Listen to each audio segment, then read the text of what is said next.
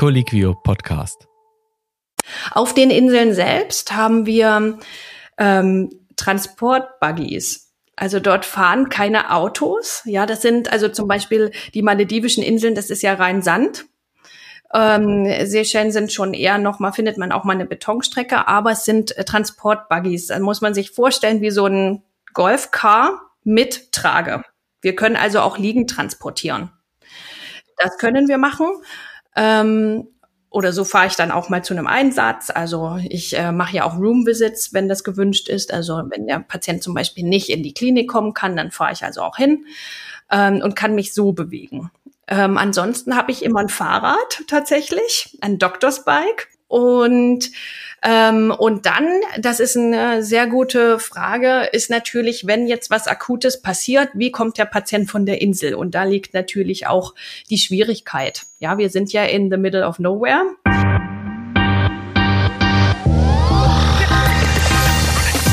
Meine Stimme ist etwas angeschlagen. Ich bin heute allerdings nicht verkatert, sondern tatsächlich voll von der Allergie betroffen, denn der Sommer hat Einzug gehalten. Auch hier in München, der Standort des Studios der ärztlichen Redepflicht und auch der Standort unseres Büros von Colliquio, Deutschlands größter Plattform für Ärztinnen und Ärzte zum Austausch, Wissentransfer und ähm, wenn ihr neueste Infos rund um die Medizin haben wollt, seid ihr da genau richtig. Aber darum soll es so gar nicht gehen. Wir wollen aber das sommerliche Wetter heute auf jeden Fall auch nutzen und als Aufhänger für eine ganz besondere Folge nehmen. Denn ähm, Sommerpalmen Sonnenschein, das ist eigentlich im medizinischen Alltag nicht so gang und gäbe. Wie man das aber vielleicht doch in seinen Beruf integrieren kann, wie man auch als Arzt oder Ärztin ähm, davon profitieren kann, ähm, dass es auch schöne Orte in dieser Welt gibt, abseits von OPs, die äh, doch eher mit einer Kacheloptik aufwarten.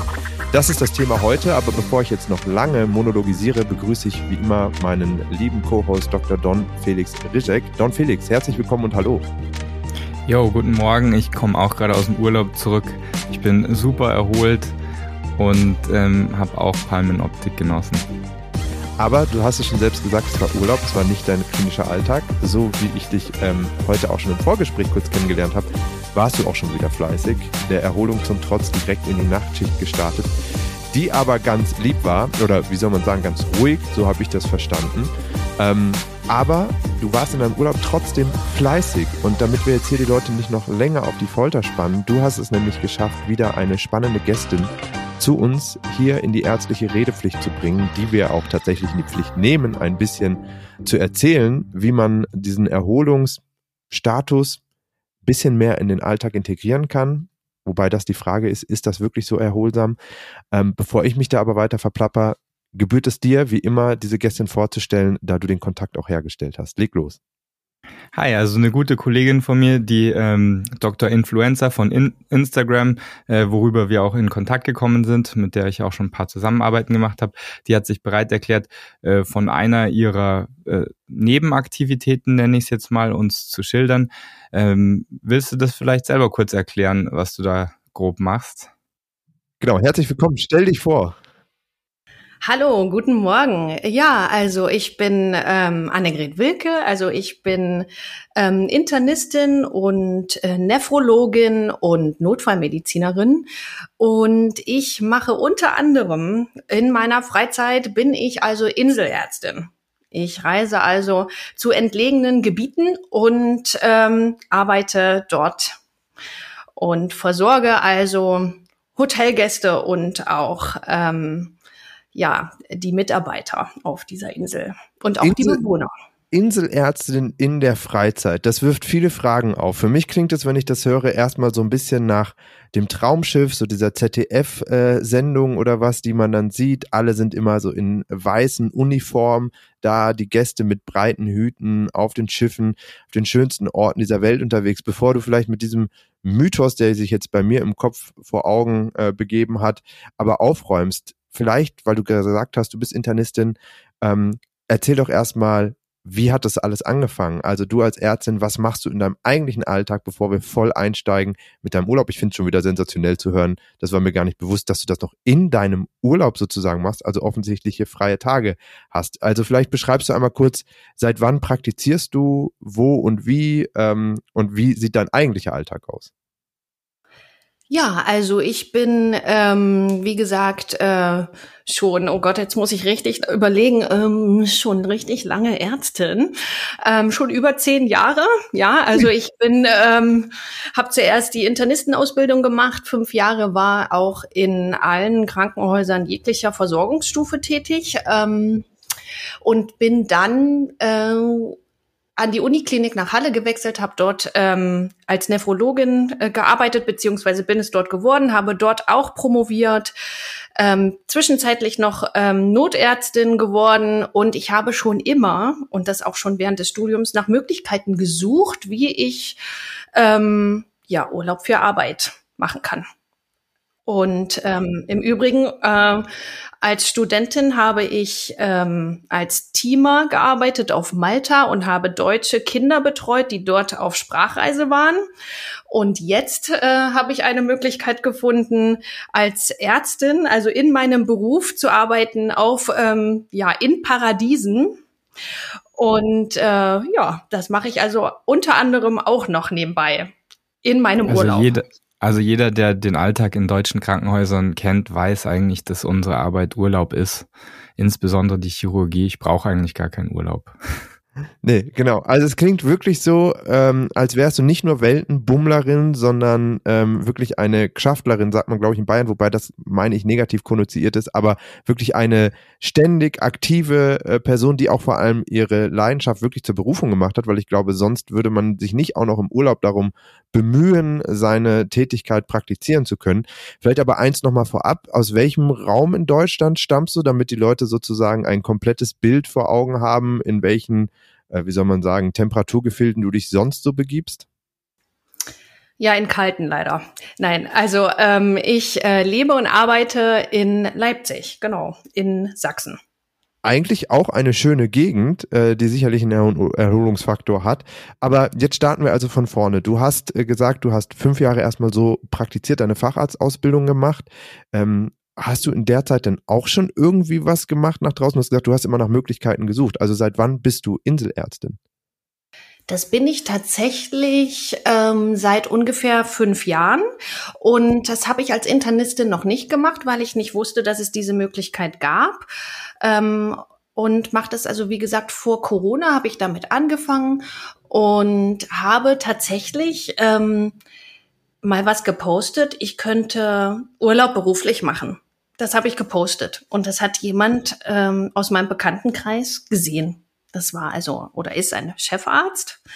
Äh, da habe ich mal Praktikum gemacht und der hat gesagt, hier, guck doch mal, das kannst du wirklich machen. Ich mache das nämlich guck dir das mal an und vielleicht wäre das ja was für dich. Und so bin ich tatsächlich äh, dazugekommen. Der hat dann eben auch gesehen, ne, dass ich ähm, auch Fachärztin bin, Internistin bin und hatte eben zu dem Zeitpunkt eine weitere, eine weitere Facharztausbildung zur Nephrologin begonnen. Und ja, so bin ich dazugekommen. Da habe ich mich dann äh, beworben ähm, in einem Portal und dann hat das auch geklappt. Mhm. Und wie ging es dann los? Ähm, ja, und dann ähm, sind verschiedene Slots quasi ausgeschrieben. Also ähm, vor allen Dingen ist es, äh, in diesem Falle sind es häufig die Malediven oder die Seychellen. Also es gibt ähm, schlimmere Orte, wo man arbeiten kann. Und ähm, darauf habe ich mich beworben und wurde dann auch genommen, genau. Und war als allererstes ähm, drei Wochen auf den Seychellen unterwegs. Aha, und äh, bevor wir jetzt sozusagen dort zum Alltag kommen, worauf sicherlich alle gespannt sind, wie viel Zeit kannst du am Strand und so weiter verbringen, muss ich doch aber erstmal den einen Punkt von dir aufgreifen, weil du sagst, du hast dich beworben. Was waren denn so Kriterien nach? Was wird denn da irgendwie gesucht und wie sieht so eine Bewerbung aus? Musst du dann Motivationsschreiben schreiben, wo du sagst, hey, ich habe einfach Bock auf die Sonne oder ist dann eher wichtig, nee, ich erwarte mir da ganz andere Krankheitsbilder und möchte mich fortbilden oder worauf wird dort wohl Wert gelegt? Also das war eine ganz klassische Bewerbung tatsächlich, also mit einem Anschreiben, also oder Motivationsschreiben und auch einem Lebenslauf. Und ähm, entscheidend ist meines Wissens nach, ähm, dass man ähm, eine Facharztausbildung hat. Das ist prinzipiell erstmal egal, äh, welchen Facharztstandard man dort hat. Ähm, letztendlich muss man sich zutrauen, dort also auf einer Insel unter ja niedrigen Zuständen oder nicht nach deutschen äh, Zuständen zu arbeiten, Entscheidungen zu treffen, alleine zu arbeiten auch. Und ähm, da hilft natürlich, wenn man Zusatzausbildungen hat wie Notfallmedizin, dort Kenntnisse hat oder vielleicht auch Notarzt, wie gesagt, ist oder ähm, ja, Anästhesist, Chirurg, Allgemeinmediziner, Internisten, würde ich jetzt denken. Mhm. Ähm, und dann hast du aber ziemlich schnell offensichtlich ja die Zusage bekommen. Lief es denn auch mit einem Bewerbungsgespräch oder so ab oder reichten dann letztlich die Unterlagen? Ja, letztendlich hatte ich da ziemlich Glück, dass ich ja empfohlen wurde, muss man sagen. Ah. Durch diesen Chefarzt. Das heißt, du konntest dir solche Gespräche dann sparen? Ich musste jetzt kein langes Vorstellungsgespräch machen, ja, das stimmt. Na, dein Glück. Ähm, und dann wurdest du sozusagen nominiert. Hattest du denn direkten Einfluss darauf, wo es hingeht? Oder wird dir dann gesagt, jupp, das ist es? Nein, man kann sich das selber erklicken, um es mal so zu sagen. Das ist so ein bisschen, ähm, wer ist der Schnellste? Ein bisschen wie, ich muss mich irgendwo in der Uni einschreiben und da erklickt man sich seinen Slot. Und also das heißt, diese Plätze, die sind schon relativ um, umworben bzw. begehrt, verstehe ich das richtig? Ja, natürlich. Also es ist auf jeden Fall, möchten das natürlich, also es möchten zum einen viele machen, aber es gibt auch dennoch viele, die sich das nicht zutrauen. Also ich werde ja natürlich auch im Freundeskreis viel gefragt habe ja äh, aufgrund meines Berufes auch andere bekannte Freunde, die auch Ärzte sind äh, und ähm, die sagen halt, das würde ich mir jetzt nicht zutrauen, zum Beispiel. Ja, ne? aber dennoch gibt's natürlich genügend ähm, Bewerber und auch Interessenten und ähm, ja, da muss man dann schnell sein. Glück bevor haben. Wir, bevor wir aufdröseln, warum sich Leute das potenziell nicht zutrauen und was es vielleicht für Hemmschwellen gibt, das zu machen. Meine Frage dann äh, nochmal an dich, wie bist du denn in den ersten Einsatz gestartet? Ich habe gerade vergessen, wo ging das erst in? Waren Seychellen direkt? Ja, Oder genau. Ich bin auf die Seychellen geflogen. Und wie war das für dich, als du die Zusage dafür bekommen hattest? Freude pur oder auch so ein bisschen, oh, jetzt geht's wirklich los? Ja, ich würde sagen, genau so. Also ich habe mich natürlich total gefreut. Ich war vorher auch noch nie auf den Seychellen. Also schon ein, einfach die Destination mhm. kannte ich nicht. Und es war alles aufregend, weil ähm, man hat äh, verschiedene Flüge. Also die Seychellen sind auch nicht so einfach zu erreichen. Ähm, und man hat eine Reisezeit von 24 Stunden, landet dann auf der Hauptinsel irgendwann, nachdem man auf dem Zwischenstopp in Dubai oder Doha war und muss dann nochmal ähm, auf eine weitere Insel fliegen zum Beispiel. Und das fand ich schon alles aufregend. Dann kommt man an und wird halt begrüßt und die, ähm, der ganze Stuff, also äh, stehen halt dann vor Ort und winken, weil man reist ja auch mit anderen Gästen an. Und ähm, ja, ich meine, ich bin halt dort im Paradies gelandet mhm. habe ich gedacht. Also oder war auch so, ja. Und ähm, ja, und dann wurde ich als allererstes abgeholt von der zuständigen Nurse und die hat mir ähm, die Klinik gezeigt und wo ich untergebracht bin und hat mich also erstmal rumgeführt, dass ich auch weiß, was wo auf der Insel ist. Mhm. Also ich, ich finde ja Urlaub total geil, aber ich bin jetzt fast so ein bisschen neugieriger, wie, wie die ähm, Ressourcen vor Ort sind, weil das ist natürlich von für einen Mediziner das, was schon aus, ausschlaggebend ist, wenn man da arbeiten muss. Also ihr habt da eine Klinik, was, wie, wie, schau, wie stelle ich mir die denn vor? So, ich ähm, würde sagen, dass sie alle ähnlich ausgestattet sind. Also egal, ob wir auf den Seychellen oder auf den Malediven sind. Und wir haben also, es ist tatsächlich eine kleine ähm, Gebäude, also eine Inselklinik mit äh, mehreren Räumen. Auf manchen Inseln haben wir ähm, sogar auch ähm, einen Zahnarzt ab und zu. Das heißt, wir haben also auch einen, einen äh, Dentist Room, wir haben einen Operation Room, also wir haben auch ähm, einen richtigen Eingriffsraum, wir haben ein Sprechzimmer, ähm, wir haben verschiedene Räumlichkeiten, wo wir also verschiedene Behandlungen auch durchführen können. Wir können zum Beispiel auch Röntgen, wir können Ultraschall, wir können äh, Monitoring machen. Ähm, ja, wir sind eigentlich ausgestattet, wie würde ich beschreiben, eine kleine, einfache Klinik mhm, oder eine mhm. besser ausgestattete Hausarztpraxis vielleicht. Mhm, mhm. genau. Weißt du das denn im Vorfeld? Also jetzt gerade bei der Destinationsauswahl würde ich mir jetzt vorstellen, dass man erstmal sagt, geil, wo will ich irgendwie hin natürlich? Also welche Reiseziele, welche Paradiese interessieren mich? Aber wenn man dann im zweiten Schritt denkt, hm, was wird mich dort erwarten, ist das ja, wie Don Felix gesagt hat, sicherlich auch ein Entscheidungskriterium für den einen oder die andere. Ähm, das heißt, kriegt man dann in so einem Portal, wie du das jetzt genannt hast, auch Informationen darüber, hey, du wirst dort mit den und den Geräten arbeiten können oder ist es halt einfach, ja, geh da hin, friss oder stirb? Also wir haben in diesem Portal ähm, kleine Handbooks dazu. Wir wissen also, auf was wir uns äh, einlassen. Und was ich gemacht habe, weil ich habe mich das ja genauso gefragt beim ersten Mal, ne? da habe ich gedacht, oh mein Gott, kann ich das überhaupt? Bin ich dafür geeignet und traue ich mir das zu? Ich habe ähm, mir Kollegen gesucht, die das schon gemacht haben und habe die angerufen und habe gefragt, was passiert mir da? Was kann mir passieren? Ähm, Genau, also ich habe einfach nochmal nach Erfahrungsberichten gefragt von Menschen, die das einfach vorher schon gemacht haben. Ja, das okay, ist ja das total wertvoll, dass wir jetzt diesen Podcast aufnehmen, weil die, äh, wenn du in Zukunft mal gefragt wirst, kannst du einfach auf diesen Podcast verweisen und sagen, da habe ich schon alle relevanten Fragen beantwortet. Das stimmt. Wahrscheinlich sind es, sind es nämlich immer so diese gleichen redundanten Fragen. Und das bringt mich dann aber jetzt zu dem Punkt, den wir eben angeteasert haben. So diese Ängste und Sorge, warum äh, es Gründe gibt, warum sich manche Leute vielleicht nicht bewerben. Was sind das denn für Sorgen genau? Und wie würdest du diese adressieren?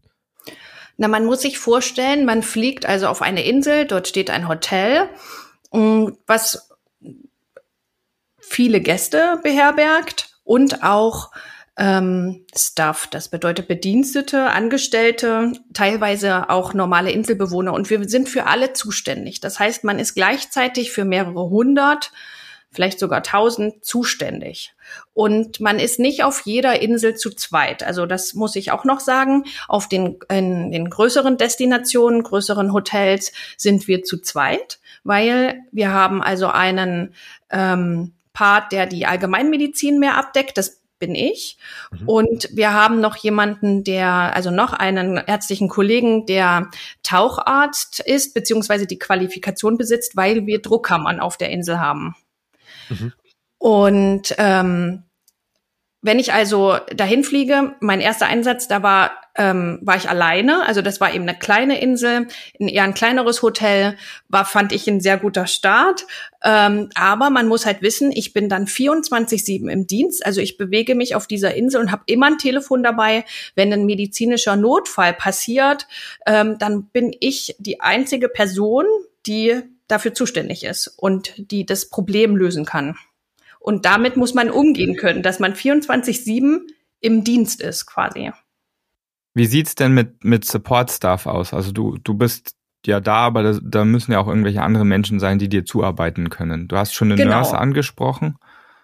Genau, je nachdem, wie groß, wie gesagt, die Inselklinik ist, haben wir ähm, eine Nurse, also ähm, ein Pfleger oder eine Krankenschwester, teilweise auch einheimisch, ähm, die uns zuarbeiten oder wo wir miteinander arbeiten. Auf den größeren Inseln haben wir sogar noch einen zweiten einheimischen Arzt zum Beispiel. Ähm, das kommt auch vor. Oder wir sind dann eben zu zweit. Ne? Also wir sind dann der Taucharzt und ich. Und mhm. das ist eigentlich der Support. Wie bist du denn mit dem umgegangen? Weil du gerade gesagt hast, man muss das können, sozusagen 24 Stunden allein verantwortlich das stemmen zu können und die verantwortliche Person zu sein. Ähm, jetzt sagen manche, boah, davor habe ich Angst. Ich denke mal, diesen Gedanken oder darüber nachgedacht hast du ja sicherlich auch. Und was ist sozusagen für dich die Lösung, dass du sagst, hey, mich stört das nicht? Ja, also ich habe ähm, in meinem ersten Einsatz habe ich genau das gedacht. 24/7 bin ich jetzt hier immer zuständig. Oh mein Gott, wenn jetzt hier was passiert, kann ich das. Ähm, das hat sich dann etwas relativiert ähm, und ich habe versucht, den Gedanken wegzuschieben. Weil ähm, ich finde, als Ärztin, ich habe dann immer die schlimmsten Szenarien, die mir passieren könnten im Kopf. Mhm. Ja, die passieren aber sehr selten. Sehr, sehr selten. Aber sie passieren, muss man sagen. Und davon muss man sich ein bisschen frei machen. Das ist wie im Dienst. Also ich habe ja selbst auch 24-Stunden-Dienste selbst in der Uniklinik gemacht. Ja, mhm. und dann gehe ich in mein Dienstarztzimmer mit meinem Handy. Ich konnte dann schlafen. Ich habe mich hingelegt, ich kann dann schlafen. Das muss man aber lernen, finde ich. Das konnte ich nicht in den ersten Jahren. Das konnte ich später. Ja, dass man sich einfach von diesen Gedanken, man muss die unterdrücken, wegschieben. Was könnte jetzt alles passieren? Ja, also im Dienst zum Beispiel habe ich dann ähm, ich wusste ja, wie viele Stationen ich zu versorgen hatte und ich wusste, welche Patienten kritisch waren. Und für mich war wichtig, dass ich dann in mein Dienstarztzimmer gehe und dort auch vielleicht eine gewisse Entfernung habe. Und dann musste ich da, mich davon freimachen. Und so ist es natürlich auch auf so einer Insel. Ich kann nicht die ganze Zeit denken oder wenn ich auch mal am Pool liege, oh mein Gott, wenn jetzt hier ein kleines Kind ertrinkt. Oder, oh mein Gott, wenn jetzt hier das Wasserflugzeug abstürzt, dann bin ich die Einzige, die das hier lösen muss. Ja, also das darf man einfach nicht denken. Du hast gerade angesprochen, dass es ja ähm, mal Hotels gibt, wo man alleine ist, dann welche zu zweit. Ähm, gibt es da irgendwie so einen groben Schlüssel, an den sich solche Organisationen halten, von wegen maximal betreust du theoretisch 800 Personen? Oder wird es eher so nach Gefühl gemacht, ja, ist halt eine große Unterkunft, da sind jetzt zwei, das ist halt klein, ist halt eine Person? Oder ist das irgendwie fest definiert? Oh, das ähm, weiß ich nicht, um ehrlich zu sein. Also ich denke, da spielen verschiedene Faktoren sicher eine Rolle. Also die Größe des Hotels, die Größe der Anlage, das Hotelmanagement. Aber da bin ich nicht ähm, involviert, nach was sich das richtet. Wer ist denn der Betreiber von diesen Kliniken? Sind es die Hotels selber oder sind es die Inseln oder irgendwie regionale Regierungen? Ja, soweit ich weiß, ist mir das auch, ähm, sind es, denke ich, die Hotels, beziehungsweise muss natürlich auch die Regierung zustimmen. Aber letztendlich, wer dort ähm, das betreibt, weiß ich nicht. Also ich weiß nur, dass mhm. wir für ein Unternehmen arbeiten, auf der Insel sind, aber was mhm. dort im Hintergrund, wer das also quasi finanziert und abrechnet, da bin ich auch nicht involviert. Aber das ist, das ist tatsächlich noch eine, eine interessante Frage. Also ähm, äh, finanzieren und abrechnen. Das heißt, du, du behandelst halt da regelmäßig Patienten. Ähm, ich vermute mal, dass die Amtssprache tendenziell eher Englisch sein wird. Ja, genau. Also wir, das ist zum Beispiel auch eine Voraussetzung, die ich gar nicht erwähnt mhm. habe. Ja, also die Behandlung und die Sprache ist ähm, Englisch. Äh, gerne natürlich auch noch andere Sprachen, weil man hat ja auch Gäste, internationale Gäste. Ja, Französisch, mhm. Arabisch, ähm, das ist alles möglich, Russisch ukrainisch, alles möglich. Ähm, also das kann nur von Vorteil sein, wenn man mehrere Sprachen spricht. Aber ja, es ist ähm, alles auf Englisch. Äh, und habt ihr Zugang zu, zu Übersetzern? Also du, du hast ja gerade mehrere andere Sprachen angesprochen und jetzt, äh, also ich meine, ich spreche tatsächlich relativ, ich, also ich spreche so knapp vier Sprachen, aber man findet sicher welche, die man gerade nicht kann. Also Patienten mit Sprachen, die man nicht selber spricht.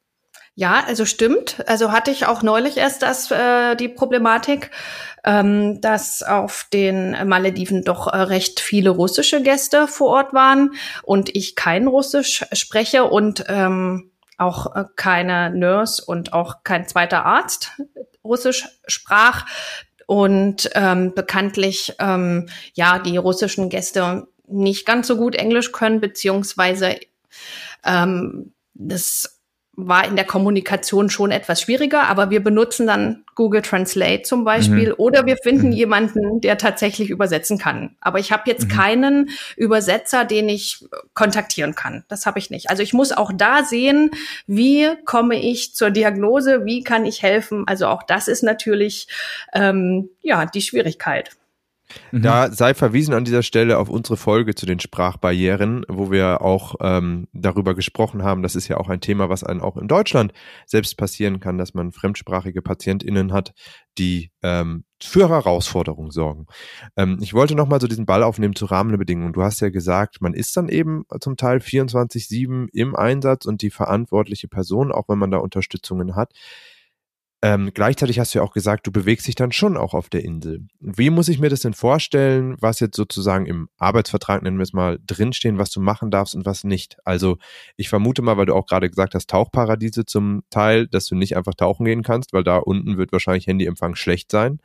Ähm, ich frage mich aber, was ist auch mit so Sachen, abends ein Glas Wein oder ein Mojito an der Bar? Wie sieht es damit aus? Und was ist der Bewegungsradius? Also was sind so die Konditionen? Und wie paradiesisch klingt es oder ist es dann tatsächlich? Ähm, weil eingangs nochmal der Mythos von der MS Traumschiff oder wie auch immer, da sind ja alle immer glücklich und fidel unterwegs und werden dann nur in passenden Situationen abberufen. Wie schaut das bei dir aus?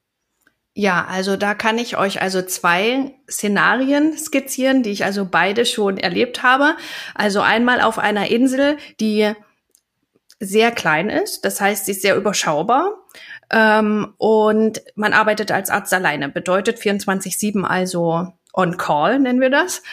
Und ähm, da ist eigentlich mein Tagesablauf so, ich habe also eine Sprechstunde am Vormittag ähm, und auch am Nachmittag nochmal, bin aber trotzdem generell immer zu erreichen, darf auch die Insel nicht verlassen, bedeutet natürlich auch, ich kann nicht einfach so drei Stunden tauchen gehen. Mhm. Das muss man vorher wissen, das wissen wir auch vorher. Und ähm, in meiner Freizeit muss ich mich natürlich adäquat verhalten. Ich bin aber trotzdem in meiner Freizeit ein Gast. Ja, also ich renne dann in meiner Freizeit nicht mit meinem Kittel rum oder mit meinem Stethoskop um Hals, sondern ich bin ganz normal mit meiner Familie dort auf der Insel und kann an allem teilnehmen, was man so machen kann. Hab halt einfach die ganze Zeit aber ein Telefon dabei und bin einfach verpflichtet, immer da zu sein, wenn was ist. Ähm, genau, so dass zum Beispiel Dinge passieren können, dass dann Patienten überrascht sind, äh, dass ich jetzt die Ärztin bin, wenn sie dann in der Klinik sind. Oder ähm, wir werden auch vorgestellt, also dem Staff zum Beispiel werden wir vorgestellt, wir Ärzte, wenn wir auf die Insel landen, dass der Staff, also die Angestellten uns kennen. Ja, weil wir bewegen uns zwischenzeitlich wie Gäste, aber sie wissen dann, wir sind aber der zuständige Arzt, Ärztin. Genau. Dann gibt es ja noch Inseln, die größer sind, wo wir zu zweit sind. Da wechseln wir uns ab. Das bedeutet, man hat also 24 Stunden Dienst, dann einen Tag frei, dann wieder 24 Stunden Dienst. Dann hat man an dem Arbeitstag also wieder Sprechstunde, Früh und Nachmittag. Dazwischen hat man also frei, aber man hat immer Diensttelefon. Mhm. Genau. Und an meinem freien Tag dann, wenn der andere im Dienst ist, da kann ich dann zum Beispiel mal die Insel auch verlassen. Also da könnte ich jetzt einen Ausflug machen, tauchen gehen. Genau. Und wie ist es dann unter den KollegInnen? Könntest du auch sagen, hey, ich will jetzt mal einen Zweitagesausflug auf die andere Insel machen, kannst du eine 48-Stunden-Schicht einschieben, dafür mache ich danach 48 Stunden. Ist man da flexibel oder ist das ein sehr starres System? Ich denke, da ist man flexibel. Also das habe ich bisher noch nicht gemacht. Ja. Ähm, aber, also dass ich jetzt zwei Tage nicht da war. Ähm, aber das kommt drauf an, mit welchem Kollegen man dort ist, würde ich sagen. Also ich hatte bisher Glück, ich hatte immer total nette äh, Tauchärzte neben mir und wir haben uns super verstanden und wir konnten also auch mal äh, Slots einfach schieben oder eben sagen, hier, nee, ich mach mal die Nacht und dann machst du die Nacht oder irgendwie so. Also das geht. Das muss man einfach besprechen. Ähm, eine weitere Frage auch nochmal zu den Ressourcen. Sorry, jetzt springe ich nochmal zurück zu dem vorhin, vorherigen, vorherigen Thema, als Don Felix sagte, ja, okay, welches andere Personal hast du an deiner Seite? Ähm, jetzt hast du ja gesagt, was auch für Fachdisziplinen primär gesucht werden oder die sich da auch eignen. Auch mit deiner Tätigkeit als Notärztin hast du sicherlich schon einiges in deinem beruflichen Leben gesehen. Nichtsdestotrotz gibt es ja sicherlich auch dort mal fachspezifische Themen, wo du vielleicht das Know-how gar nicht so hast. Gibt es dort irgendwelche Hotlines oder sonst was, wo du dir auch nochmal ähm, vorab Meinungen einholen kannst von ExpertInnen. Also hier in Deutschland kennen wir irgendwie alle den Giftnotruf, äh, wo man sich dann auch immer mal zurückversichern kann. Gibt es dort irgendwie was, was darüber hinausgeht? Also wenn du jetzt sagst, boah, du hast jetzt voll das krasse, keine Ahnung, äh, urologische Thema, ähm, hast du da feste Adressen, wo du sagen kannst, hey, da kann ich anrufen und mich im Zweifel nochmal rückversichern? Also ist, denke ich, alles schon passiert, wollte ich nur sagen. Mhm. Ähm, das Unternehmen ist geführt von Ärzten. Mhm. Die können wir natürlich auch anrufen. Mhm. Die stehen uns auch zur Seite und können nachfragen. Ähm, und dann ähm, kann man sicherlich auch seine eigenen Ressourcen irgendwie benutzen, habe ich schon gehört. Also wenn das wirklich jetzt super speziell ist, dass man dann irgendwie sagt, oh, ich habe jetzt aber meinen befreundeten Urologen angerufen und mal gefragt, mhm. zum Beispiel. Eine letzte regulatorische Frage, bevor wir von meiner Seite zumindest äh, mal richtig in die Praxis und deine Erlebnisberichte einsteigen können. Ist da noch so ein bisschen andere Länder, andere Sitten? Äh, ist das irgendwie ein Thema? Weil man merkt ja schon allein in der EU, wie sich auch dort die Tätigkeit als Arzt, Ärztin doch deutlich unterscheiden kann. Ähm, ist es da was, irgendwelche gesetzlichen Regularien, die du beachten musst? Kriegt ihr irgendwie ein Briefing? Gibt es äh, unterschiedliche Thematiken zur Applikation von Medikamenten, Befugnisrechte, Dinge, die du sonst irgendwie berücksichtigen musst? Gibt es da ein Briefing oder arbeitest du einfach so wie in Deutschland von dem, wie du vorgehst? Ja, genau. Wir arbeiten so, wie wir in Deutschland arbeiten. Leitliniengerecht, Schulmedizin. Ähm, so versuchen wir zu arbeiten. Wir sind für uns selber zuständig. Also da gibt es jetzt so keine Vorgaben. Ich bin also auch speziell versichert. Mhm. Ähm, das nehme ich also alles auf meine Kappe. Deswegen muss man sich das eben auch zutrauen. Und ähm, wir haben also deutsche Geräte, deutsche Medikamente und also einen deutschen Background einfach und deswegen arbeiten wir auch so. Ähm, wir haben zum Beispiel, hatte ich jetzt vor kurzem mit einem nepalesischen Arzt gearbeitet, der war sehr gut ausgebildet, fand ich. Und das hat äh, natürlich auch Spaß gemacht. Wir sind uns da auch tatsächlich nicht in die Quere gekommen, was äh, so Behandlungsstrategien anging. Ähm, und ansonsten muss man natürlich einfach auch lernen, dass man ähm, Patienten behandelt, die halt international sind, die vielleicht andere Standards haben. Also ich sehe eher die Problematik dort. Mhm. Ja, also dass zum Beispiel ähm, Patienten oder Eltern zu mir kommen und eine Antibiotikatherapie bei einem Kind verlangen, was nach deutschen Leitlinien kein Antibiotikum bekommen sollte, mhm. zum Beispiel. Mhm. Das gibt es. Also das sind das so viel dazu zu anderen Ländern, anderen Sitten oder dass man mich nachts anruft und konsultiert, weil man einen Sonnenbrand hat. Mhm. Das passiert dort auch. Ähm, Nochmal zu dem Support-Staff. Äh, also das sind ja Pflegekräfte. Sind die auch nach deutschen Leitlinien oder nach deutschen Standards ausgebildet oder sind die sogar so nach äh, angloamerikanischen Standards ausgebildet? Weil oft in, in vielen anderen Ländern sind ja teilweise besser, äh, besser ausgebildet als, als bei uns in Deutschland. Also die sind ähm, nicht nach deutschen Standards ausgebildet, weil sie einfach ähm, nicht in Deutschland ausgebildet wurden. Ähm, und zwar nach den vorgegebenen, also in deren Ländern. Also wir arbeiten zum Beispiel also mit maledivischen Kräften, mit philippinischen Kräften, mhm. ähm, die alle aber auch sehr gut ausgebildet sind. Also wir haben ja, glaube ich, sogar eine Weile versucht, hier in Deutschland philippinische Kräfte zu äh, ich nenne es jetzt mal importieren. Deswegen schätze ich mal, dass die auf einem vergleichbaren Standard sind wie, wie hier in Deutschland. Ähm, ich habe ich hab noch zwei Fragen. Einmal ähm, zu, zu den Einsätzen von der Dauer her und dann noch zu, zu dem, nochmal zum Equipment. Also wie, wie lange machst du es am Stück, wenn du da hinfährst auf so eine Insel? Sind das so übliche zwei Wochen Urlaub oder sind das ein Monat? Was macht man da? Zwei bis vier Wochen würde ich okay. schätzen. Also unterschiedlich, aber meistens mhm. zwei, drei Wochen, das ist die Regel, aber auch manchmal zwei bis vier Wochen. Okay. Ich nehme also ganz ähm, normal Urlaub, ja, also ich nehme mhm. ganz normal Urlaub mhm. und ähm, fliege dann dorthin und ähm, bekomme also Urlaub für Arbeit. Cool. Und was sind, was habt ihr denn da für, für Möglichkeiten, Patienten zu, zu transportieren? Einerseits also auf der Insel in die Klinik zum Beispiel oder dann vielleicht auch von der Insel weg. Also sagen ja, wir mal, also ähm, ja, Entschuldige, Entschuldige. mal. Auf den Inseln selbst haben wir ähm, Transportbuggies. Also dort mhm. fahren keine Autos. Ja, das mhm. sind also zum Beispiel die maledivischen Inseln, das ist ja rein Sand. Mhm. Ähm, Seychellen sind schon eher noch mal, findet man auch mal eine Betonstrecke, aber es sind äh, Transportbuggies. Da muss man sich vorstellen wie so ein Golfcar mit mhm. Trage. Wir können also auch liegend transportieren. Mhm. mhm. Das können wir machen. Ähm, oder so fahre ich dann auch mal zu einem Einsatz. Also ich äh, mache ja auch Room Visits, wenn das gewünscht mhm. ist. Also wenn der Patient zum Beispiel nicht in die Klinik kommen kann, dann fahre ich also auch hin ähm, und kann mich so bewegen. Ähm, ansonsten mhm. habe ich immer ein Fahrrad tatsächlich, ein Doctor's Bike. Ähm, damit kann ich mich also bewegen, wenn ich also gerade am Strand liege und aber zum anderen Inselende muss, äh, kann ich mich auch so be fortbewegen. Und ähm, und dann, das ist eine sehr gute Frage, ist natürlich, wenn jetzt was Akutes passiert, wie kommt der Patient von der Insel? Und da liegt natürlich auch die Schwierigkeit. Ja, wir sind ja in the middle of nowhere. Ähm, mhm. da fährt kein Bus, wir können jetzt keinen KTW bestellen. Wir müssen uns dann wirklich überlegen und auch entscheiden, muss der Patient jetzt die Insel verlassen und wie verlässt er die Insel? Mhm. Ähm, je nachdem, wo wir sind, können wir also ganz normal die Fähre benutzen, die dort hin und her fährt. Ähm, wir können den, das Flugzeug benutzen, das Inselflugzeug. Ähm, wir können, ähm, was auch schon passiert ist, äh, Militärhubschrauber kann landen, ähm, Speedboat kann fahren. Ja, das mhm. müssen wir dann überlegen und organisieren.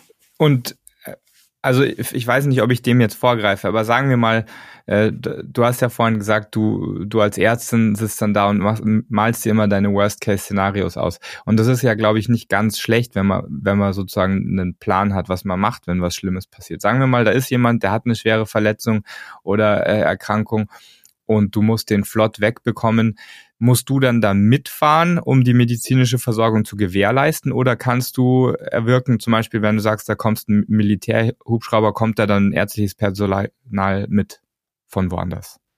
Nein, also ärztliches Personal von woanders kommt schon mal gar nicht. Mhm. Deswegen, also das muss man wirklich alles selbst organisieren. Und dann muss mhm. man eben auch selbst entscheiden, muss, also kann ich die Insel verlassen? Mhm. Äh, wenn ich jetzt alleine auf der Insel bin, ich meine, wenn ich weiß, der braucht medizinische Unterstützung auf dem Transportweg, ist klar, dass mhm. ich mitfliegen muss. Ansonsten mhm. fliegt die Nurse mit. Ähm, das ist natürlich auch möglich. Ähm, oder wenn wir zu zweit sind, kann ja auch einer mitfliegen und der andere bleibt auf der Insel oder okay. fahren, je nachdem, wie mhm. man es gewählt. Aber man muss hat. es sozusagen von der Insel aus organisieren. Man hat mhm. nicht äh, irgendwie, also wie gesagt, das, zum Beispiel Militärkrankenhaus oder wo, wo die halt Medics oder was weiß ich mitschicken. Nein. Und man okay. muss auch wissen, das sind alles nur Carrier. Bedeutet, das sind mhm. leere Carrier. Mhm. Da ist also mhm. keine Möglichkeit, dass wir da groß monitoren. Ja, also das ist wirklich nur ein Transportmittel an sich. Das heißt, da hilft einem ihr, als äh, deutscher Tourist auch irgendwie eine extrem außergewöhnliche Auslandskrankenversicherung mit Rücktransportkosten relativ wenig. Ähm, nee, das finde ich jetzt nicht. Also ich möchte euch nur von einem Fall erzählen. Also ich finde erstmal, man braucht unbedingt eine Auslandskrankenversicherung. Ja, ja also ich, ich frage bloß immer, weil wenn du, wenn du das so liest, ne, dann steht da ja immer drin, ja, und Rücktransport und so weiter. Also das sollte jeder haben, sowas nicht sozusagen gemeint. Die Frage ist nur, wenn du so eine Krankenversicherung hast, die in Deutschland äh, ansässig ist, ähm, dann ähm, hilft es, also hilft es dann was, weil man dann da anrufen kann und die kümmern sich dann darum, dass potenziell auch ein Flugzeug kommt, das genau diese Systeme alle an Bord hat, die in diesen Carriern fehlen? Nein, ich denke, es wird so laufen, ähm, um das nochmal, also vielleicht kam das falsch rüber, aber wir sind ja die erstversorgende Stelle. Das heißt, wenn jetzt wirklich was Akutes passiert, dann verlegen wir relativ zügig auf die Hauptinsel. Ja, und das ist aber ja unser Problem, dass wir ähm, lösen müssen, wie kommt der Patient auf die Hauptinsel in ähm, das Krankenhaus der möglichen maximalen Versorgung. Ja, das ist, mhm. wollte ich nur mhm. sagen, das ist jetzt nicht, dass ich ein KTW bestellen kann und dann lade ich den da ein und fahre den dahin. Ich wollte nur umschreiben, dass es also wirklich etwas schwieriger ist und gut überlegt ist, jemanden wirklich auf die Hauptinsel zu bringen. Auf der Hauptinsel selber können wir den Patienten dann ähm, in das größere Krankenhaus bringen und dort würde dann die, der Transport und die Versicherung klären, wie ist jetzt der weitere Werdegang der Transport. Also deswegen da ist ja, da steigt, denke ich, ist der Zeitpunkt, ähm, wo die Auslandskrankenversicherung dann einsteigt und sich kümmert für einen zügigen Rücktransport. Ich habe noch eine fachliche Frage und dann hätte ich ein bisschen Interesse an, äh, dass wir das ein bisschen ausschmücken und du uns vielleicht ein, zwei spannende Fälle erzählst. Aber ähm, ab wann würdest du denn sagen, also ab welchem Level an Berufserfahrung ist das denn was, wo, wo man sich Gedanken drüber machen kann? Also ich, ich habe verstanden, dass man da sehr viel Eigenverantwortung trägt. Man muss bereit sein, ähm, eigenmächtig Entscheidungen treffen zu können. Hast du da so eine so ein Limit? Facharzt? Ja, also ich würde schon sagen, dass das ein, eine also ein guter Richtwert ist, ähm, wenn man sagt, man ist Facharzt weil man dann mindestens ja fünf Jahre gearbeitet hat auch. Genau, also das, das war ja sowieso gut. eine Voraussetzung, wenn ich das ja, richtig das verstanden habe. Und dann muss man einfach selber entscheiden, ob man sich das zutraut. Habe ich mhm, also mhm. vorher schon notärztlich gearbeitet? Habe ich KV-Dienste, also kassenärztliche mhm. Notdienste vielleicht schon gemacht? Ähm, mhm. War ich schon mal ein paar Notfallsituationen? Habe ich also selbst draußen auf der Straße oder eben ne, schon Entscheidungen mhm, mhm. getroffen? Das muss man einfach für sich selber abwägen. Okay. Nachdem wir schon von Carriern gesprochen haben, die dann vermutlich schwerer erkrankte oder verletzte Personen abtransportiert haben. Du hast Sachen genannt wie äh, Dekompressionskabinen bei Tauchunfällen. Das heißt, das Potenzial ist ja tatsächlich da, weil woran ich zuerst dachte, ist so, boah, Hotel mit so einer Armada an äh, beigefarbenen Westenträgern und ähm, Trekking-Sandalen, die da ähm, zum Pool marschieren. Aber vermutlich ist es ja ein deutlich breiteres Spektrum, als ich jetzt gerade vor Auge habe. Und ähm, genau die Unfallszenarien und Erkrankungsmöglichkeiten sind ja doch nochmal deutlich größer als jetzt vielleicht ähm, hier im häuslichen Heim in Deutschland? Genau, also ich möchte euch nur erzählen, was ich hauptsächlich mache und dann erzähle ich euch von den Notfällen, die ich schon hatte. Ja, nicht, dass mhm. es so wirkt, als wären dort nur Notfälle, äh, weil ich also so ein Schisser bin und mir immer so viele Gedanken mache, sondern also hauptsächlich macht man, also in dieser Sprechstunde kommen ähm, Touristen mit reiseassoziierten Erkrankungen. Das heißt, die sind also lange geflogen, waren lange in einer Klimaanlage, haben also obere Atemwegserkrankungen, dann gehen sie viel in die Sonne, cremen sich nicht ein, haben also schwere Sonnenbrände, ähm, dann äh, sind, haben sie Kontakt zu Wasser, Wassersport, ähm, was dann dazu führt, dass wir häufig ähm, zum Beispiel Otitis externa, interna behandeln müssen. Viele kleine Kinder sind mit auf der Insel. Ähm, da hat man natürlich die typischen Krankheitsbilder wie Kind hat Fieber, Gastroenteritis, ähm, dann zusätzlich behandeln wir ja auch das Personal, das äh, lebt ja dort auf der Insel. Ähm, ähm, die können natürlich alles, was in so einer Hausarztpraxis auch aufschlagen würde, auch bei uns aufschlagen mit ihren Krankheiten. Ähm, aber auch manchmal gibt's auch speziellere Sachen, weil sie kommen ja auch mal von einem Heimaturlaub wieder und können natürlich auch etwas äh, speziellere oder seltenere Krankheiten mitbringen. Das gibt es auch. Ähm, ja, so das ist also mein täglich Brot. Das ist wirklich eher eine Hausarztsprechstunde oder kassenärztlicher Notdienst, sowas. Mhm. Und dann kann natürlich auch, kommt es zum Glück, wollte ich wirklich sagen, selten, aber es passiert zu wirklichen Notfällen. Und ich erzähle jetzt von zwei Notfällen, wo ich wirklich selbst auf der Insel war. Es waren jeweils zwei Inseln, wo wir zu zweit waren auch und also zum Glück. Und ähm, ein Patient hatte also, ein Hotelgast hatte also einen Herzinfarkt. Mhm auf der Insel. Und das ist natürlich wirklich schwierig. Das ist somit das Schlimmste, was passieren kann. Und das sollten auch Reisende wissen, dass wenn man an so entlegene Gebiete fliegt, fährt, dass man da ärztlich insgesamt wirklich nicht gut versorgt ist. Das muss man einfach wissen. Man ist natürlich nicht innerhalb von 20 Minuten im nächsten Herzkatheter. Und ähm, da ist, äh, ist es halt ein Problem. Dann ähm, ist es auch so, dass wir, wir können die Erstversorgung machen, aber wir können nicht tagelang intensivmedizinische Maßnahmen auf der Insel durchführen. Dafür haben wir die Ressourcen einfach nicht. Wir können initial anfangen, ein paar Stunden ähm, jemanden ähm, quasi stabil halten, aber dann müssen wir immer überlegen, was machen wir jetzt mit, der, mit dem Patienten. Und da muss, da kommen dann diese Carrier ins Spiel. Ja, wie bringe ich denn jemanden stabiles oder instabiles von der Insel? Mit welchem Carrier also? Geht der in den Speedboot zum Beispiel? Oder kann der mit dem Inselflieger fliegen? Nein, kann er nicht, weil da kann man nur sitzen.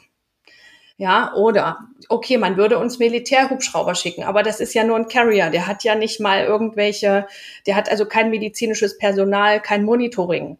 Sowas muss man alles überlegen. Dann, dann spielt auch noch eine Rolle, dann gab es dort zum Beispiel auch ein schweres Unwetter. Wir konnten dann also auch kein Speedboot benutzen, weil das gar nicht gefahren ist. Bei schweren Unwetter fliegt aber auch kein Hubschrauber. Ja, also das mhm. sind alles so Dinge, die passieren können. Das heißt, wir haben also vor Ort gelüst. Ja, weil wir müssen, mhm. also wir haben Lüse vor Ort, wir müssen dann lüsen. Wir machen also was, was nach Leitlinie nicht ähm, die erste Therapie der Wahl wäre, aber uns bleibt ja nichts anderes über. Wir müssen also versuchen, denjenigen so gut wie möglich mit, das sage ich immer wieder, mit etwas niedrigeren ähm, mhm. Bedingungen zu retten. Ja, und das muss man wissen. Oder auf der einen Insel kann man sehr gut hiken, also klettern, Wanderungen machen. Dort kommt es auch immer wieder zu Unfällen, obwohl die Leute aufgeklärt sind, äh, dass sie bitte nur mit einem Guide gehen. Also die überschätzen sich die Dauer der Wanderung, sind komplett exekiert, stürzen. Wir müssen ähm, die Patienten oder die Hotelgäste suchen gehen. Ja, also das, äh, das kann alles passieren. Mhm. Und dann hatte ich zum Beispiel auch, ähm, das war bei dem vorletzten Einsatz auf den Malediven, ähm, weil es, äh, habe ja auch gesagt, wir haben eine Druckkammer vor Ort und auch einen Taucharzt, der also die Druckkammer dann auch bedienen kann. Ähm, dort gab es also einen schweren Tauchunfall. Das muss man sagen, sind aber häufig Einheimische, die sich nicht an ja, Sicherheitsvorschriften halten. Und wir sind auch ähm, dafür zuständig, natürlich auch die Einheimischen zu behandeln. Und wenn wir die nächste Druckkammer sind, die angefahren werden kann nach so einem schweren Tauchunfall, dann müssen wir das auch machen. Und wir machen das natürlich auch. Und das war also ein 18-jähriger ähm, Einheimischer, der aus über 70 Metern einen Notfallaufstieg hatte. Mhm. Und das erstmal generell zu überleben, war schon krass. Also er war auch noch wach und ansprechbar, aber er war im Prinzip bei uns auf der Insel eigentlich immer intensivpflichtig. Mhm. Ja, weil wechselnde Ansprechbarkeit, also wechselnde, wechselndes Bewusstsein. Dann eigentlich muss man auch überlegen, wenn so jemand in so einem Zustand ist, der braucht eigentlich ja die Druckkammerbehandlung. Ist der dafür eigentlich noch geeignet? Aber eigentlich ist es ja das Mittel, was ihn retten würde. Also das war insgesamt auch sehr schwierig. Und wir haben sehr, sehr viele Ressourcen gebraucht. Bedeutet, wir sind ja zwei Ärzte, wir haben ähm, eine Nurse und äh, noch einen einheimischen Arzt und können natürlich auch noch anderes Personal ranholen. Aber letztendlich sind wir immer dazu da, das Monitoring zu machen, die Therapie zu überwachen. Wie lange kann man das überhaupt mit all diesen Ressourcen auf der Insel? Und mhm. da hatten wir eben Glück, dass wir ihn so weit stabilisieren konnten, dass wir ihn dann eben auf die Hauptinsel bringen konnten und er das auch überlebt hat. Ich weiß tatsächlich nicht, in welchem Zustand er ist. Also er war eben ab Bauchnabel war er gelähmt ob das ähm, noch irgendwie regredient war. Aber er hat auf jeden Fall überlebt und ich weiß, dass er dann in der Reha in Indien war. Boah. Also das ist ja echt krass, was du auch beschreibst. 24 Stunden braucht er dann ja auch ein, ein Monitoring letztlich, ne? Also klar kann man mal irgendwie 10 Minuten vielleicht weggehen, aber es braucht ja doch irgendwie jemanden, der das immer auf dem Schirm hat. Das ist schon heftig. Don Felix, du wolltest was sagen. Habt ihr ein Beatmungsgerät da auf der Insel? Wir können, ähm, wir können mit Beutel beatmen. Okay. Und, ja. äh, und habt ihr ein Videolaryngoskop? Ja, ich glaube, ja, mittlerweile haben wir eins. Ja. Nice. Okay. Äh, ja, aber wir total müssen geil. tatsächlich also mit Beutel beatmen. Wir hoffen natürlich nicht, dass es vorkommt. Also ist auch schon vorgekommen, aber das kann man dann, also dann geht's natürlich richtig schnell weg von der Insel. Ne? Aber es muss mm, man auch mm. mehrere Stunden machen, klar. Boah. Aber das kann ich ja delegieren. Also das ist ja, muss man jetzt, ne, das hört sich so schlimm an, aber das kann ich ja delegieren. Das, das muss ja jetzt kein Arzt machen. Wobei da könnte man tatsächlich drüber, also das kann man vielleicht mal an deinen Arbeitgeber dann herantragen. Es gibt ja sehr, sehr äh, einfache, druckkontrollierte äh, Geräte. Ich glaube, das nennt sich Oscillator, das, das letztendlich so groß ist wie eine, wie eine Cola-Dose, bisschen größer, dass man dazwischen schalten kann und dann kann man ein bisschen Beatmung wenigstens machen. Okay, also vielleicht ist das auch in Planung, ja. Ich kann euch nur sagen, was mein letzter Stand war. Ja. Also ich wusste auch, dass es eins gab, aber aktuell, als ich dort war, gab es das eben nicht. Ne? Also vielleicht ich ist es auch in Planung. Ich wollte mich nur direkt mal als mögliche Ressource in Position bringen. ähm, jetzt kann ich, finde ich, diesen Einsatz ganz gut nutzen, um nochmal auf eine Einstiegsfrage auch einzugehen. Also so dieser Umgang mit diesem Stress, diesem psychischen Stress, da allem gerecht zu werden. Du hast gesagt, klar, du blendest es dann so in deinem Inselalltag, nenne ich es mal, aus und sagst einfach, du konzentrierst dich nicht drauf. Jetzt hast du aber genauso einen kritischen Fall, also wirklich einen schweren Notfall und bist ja dann völlig unter Strom und bist dran an diesem Patienten und hast jetzt ja aber noch diesen zusätzlichen psychischen Stressor. Was ist, wenn jetzt noch irgendwie ein anderer Fall kommt? Der muss ja noch nicht mal schlimm sein, aber einfach ein Patient, Patientin, die, sagen wir mal, so was Mittelschweres anschleppt, was dich jetzt im normalen Behandlungsalltag nicht unbedingt aus der Routine bringen würde, wo du jetzt aber einfach auch keine Zeit für hast, weil geht ja nicht. Das kriegen wir ja trotzdem hin. Also wir sind ja mehrere. Also ich habe dann entweder noch einen zweiten Arzt oder eine Nurse oder sogar zwei Nurses. Ja, also das ist finde ich, also mittelschwer ist nicht das Problem. Das kann man handeln. Okay, aber dann halt dieser zusätzliche Stressor ja. als solchen, den ich meinte. Also den kannst du dann ja wahrscheinlich genau. nicht mehr ausblenden in der Situation. Ja, das klar ist man dann auch im Stress und ähm, ja, ich bin auch ehrlich, da denkt man dann, oh, da habe ich aber Pech gehabt dieses Mal. So. ja da ist, ist jetzt doch mit mehr Arbeit verbunden, als ich natürlich gehofft habe. Ja, aber das, ja, das muss man wissen. Also das ist halt klar, das kann passieren. Mhm. Ja, also das ist halt äh, für alle mhm. unglücklich. Aber da müssen wir dann durch und müssen eben das Bestmögliche für uns alle ähm, finden. Ja, auch für den Patienten ist es ja wichtig. Und ja, da muss man dann durch. Das ist eben so. Dann haben wir halt drei Tage am Stück Stress. Das normale alltägliche Geschäft läuft trotzdem weiter. Also es gibt ja trotzdem noch äh, Krankheiten, aber wie ich gesagt habe, in der Regel sind das ja hausärztliche Probleme. Das lässt sich nebenbei regeln. Ja, also das kann man machen. Aber wir hatten tatsächlich, als es diesen Tauchunfall gab, eine zweite, gleichzeitig eine zweite Anfrage für noch einen Druckkammerpatienten. Da konnten, also da mussten wir absagen. Das können wir natürlich nicht mehr stemmen. Mhm. Ähm, aber es gibt äh, in diesen Inselparadiesen ja mehrere Druckkammern. Aber dann kann man halt nicht die nächste anfahren. Ja, das ist so wie in Deutschland, wenn halt die nächstgelegene Notfallambulanz sich abgemeldet hat, dann kann man die im Zweifel halt nicht anfahren ähm, muss halt den übernächste anfahren. Und so ist es dann auch gewesen. Kam das schon mal vor, dass, äh, dass irgendwelche, also ich meine, da sind ja viele Gäste, da sind sicher auch Mediziner dabei. Hat, hat, hat man die irgendwie mal eingeschaltet, beziehungsweise haben sich da mal welche gemeldet und gesagt, ich kann aber auch helfen? Also tatsächlich war ähm, der Patient mit dem Herzinfarkt, war der Schwiegersohn auch Arzt.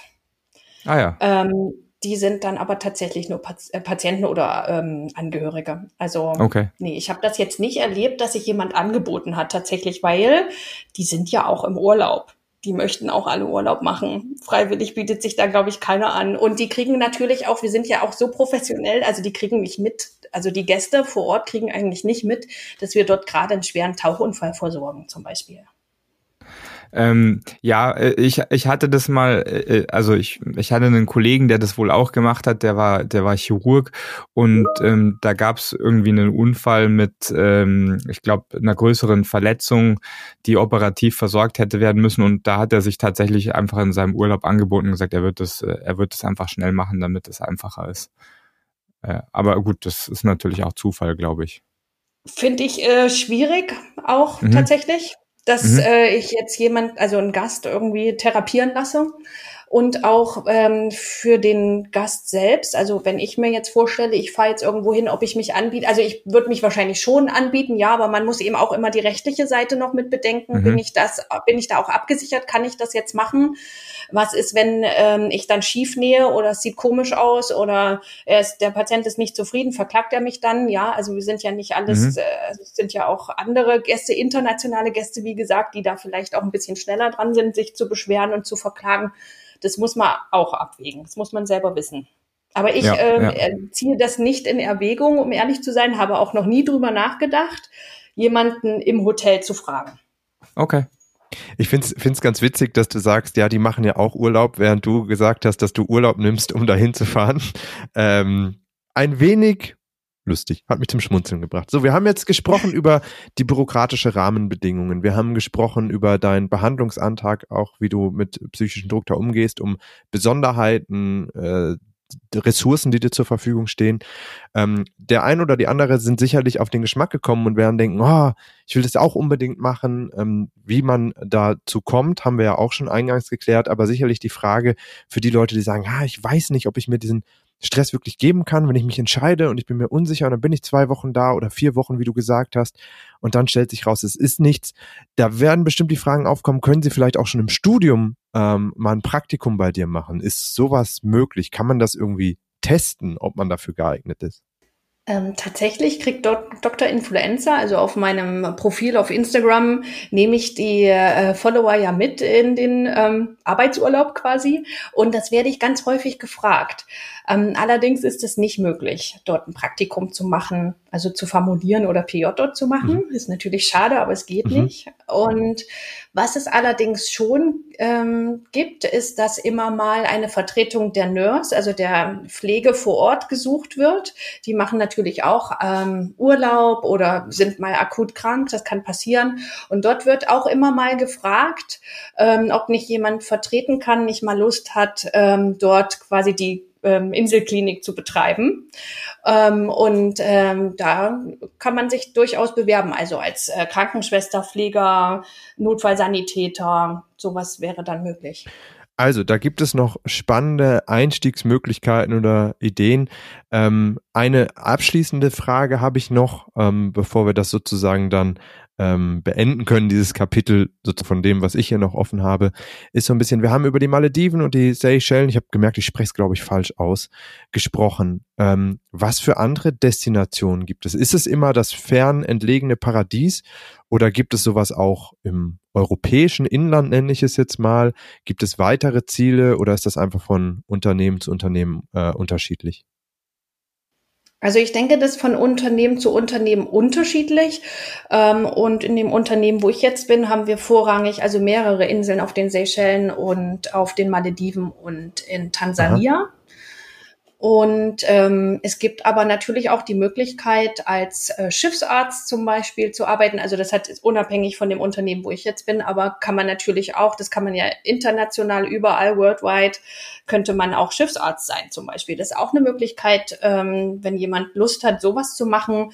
Ähm, ja, die Welt zu bereisen und gleichzeitig zu arbeiten. Ihr habt es gemerkt, die da draußen zuhört. Ähm, wir haben jetzt darauf verzichtet, hier den Namen äh, zu nennen ähm, auch was Konditionen und so weiter angeht. Das äh, ist aber einfach eine Google-Recherche entfernt. Wer also Interesse hat, kann sich dort melden oder sonst auch sicherlich mal bei Dr. Influencer per Privatnachricht auf Instagram melden und dort weitere Fragen stellen. Ich an der Seite bin erstmal sprachlos und wunschlos glücklich, was das angeht. Ähm, bin dir zu sehr viel Dank verpflichtet für diesen spannenden Einblick. Bin sehr traurig, denn ähm, ohne Arzt zu sein, merke ich schon, werde ich in diesen Genuss nicht mehr kommen, mein Hobby zum Urlaub zu machen. Nee, das wäre ja falsch, meine Leidenschaft oder Berufung zum Urlaub zu machen. Don Felix, bist du denn jetzt soweit angefixt, dass die Bewerbung nur noch drei Klicks entfernt ist und ich das nächste Mal mit dir spreche, wenn du irgendwo unter Palmen liegst? Na, ich lasse mir jetzt natürlich noch ein äh, Empfehlungsschreiben von der Annegret ausfüllen und dann schauen wir mal, wie es weitergeht. Annegret, also vielen herzlichen Dank. Gibt es noch irgendwas, was du rund ums äh, Inselärztin sein loswerden möchtest? Oder ähm, hast du Tipps für Leute, die sich jetzt damit ähm, auseinandersetzen, das machen zu wollen, wie die am besten vorgehen sollten? Ja, ihr könnt mir zum Beispiel zugucken, wenn ich einfach wieder Inselärztin bin. Also ich nehme, wie gesagt, die Follower gerne mit und skizziere immer mal was. Ähm, da könnt ihr demnächst äh, mit auf die Seychellen mal wieder fliegen. Und äh, da könnt ihr zugucken. Und ansonsten äh, macht es mir einfach riesengroßen Spaß. Ähm, ich liebe es zu arbeiten, wenn ich Glückwürze habe. Das war ein wunderschönes Schlusswort, das wir jetzt gar nicht zerstören wollen. Wir danken dir. Wir haben dich vielleicht nochmal in einer anderen Folge zu Gast, da dann äh, rund um inländische Dienste. Seid gespannt. Äh, danke fürs Zuhören. Wenn ihr sonst Fragen habt, die Kontaktmöglichkeiten findet ihr wie immer auch in den Show Notes. Schreibt uns gerne. Wir freuen uns auf jegliches Feedback einen schönen Tag da draußen, genießt die Sonne in München oder wo auch immer ihr seid. Ciao. Ciao. Ciao.